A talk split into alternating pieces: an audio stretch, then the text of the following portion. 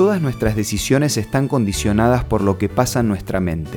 Es por esto que la manera en que enfrentamos la vida depende del alimento que le damos a nuestros pensamientos.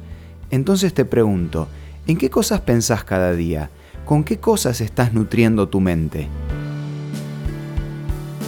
Esto es Una luz en el camino, un análisis de nuestra vida cotidiana con el licenciado Santiago Paván.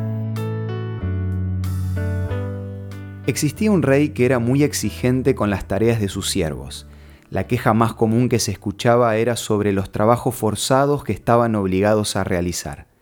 La vida de estos siervos estaba destinada a la amargura de ser esclavos de un rey tirano. Pero dentro de todos ellos había uno que mantenía una alegría constante. Entonces el resto se acercó para preguntarle cuál era su secreto, a lo que él respondió, Yo decido en qué cosas quiero pensar. Por eso cada noche al acostarme sueño con que soy rey, y todos me obedecen. Me paseo por todas las salas del palacio, aprovecho a viajar y a participar de fiestas. Al despertar, vuelvo a ser el siervo que soy. Pero como en la vida de un hombre la mitad de su vida transcurre de día y la otra mitad de noche, yo elijo pasar media vida siendo siervo y la otra mitad siendo rey.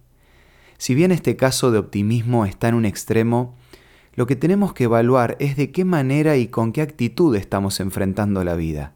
Lo que leemos, lo que vemos, lo que tocamos, lo que escuchamos y todo lo que percibimos ayuda a formar una estructura mental, una línea de pensamiento, porque los pensamientos e incluso los sueños no surgen de la nada, son el resultado de todo lo que entra en nuestra mente.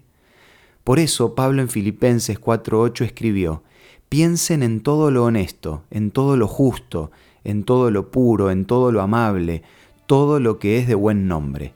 Si decidimos tener un pensamiento positivo, cuidando la manera en que nutrimos nuestra mente, podemos desarrollar una mirada diferente y optimista. Hay una frase que se le atribuye a varios autores que resume el tema de hoy. Vigila tus pensamientos, porque se convierten en palabras. Vigila tus palabras, porque se convierten en actos. Vigila tus actos, porque se convierten en hábitos. Vigila tus hábitos, porque se convierten en tu carácter. Vigila tu carácter, porque se convierte en tu destino. Si te gustaría conocer más sobre cómo nutrir tus pensamientos, te recomiendo la revista Sentimientos todos sus temas están orientados desde una visión psicológica y espiritual. Podés pedirla de forma gratuita de la siguiente manera.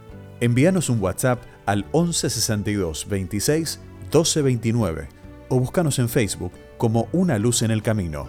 Los temas de la revista Sentimientos te van a ayudar a alimentarte de pensamientos positivos para que puedas vivir con alegría un día a la vez. Esto fue una luz en el camino. Te esperamos mañana para un nuevo encuentro, cuando volveremos a decir... Permitamos que a lo largo de las horas de cada día Dios sea una luz en nuestro camino.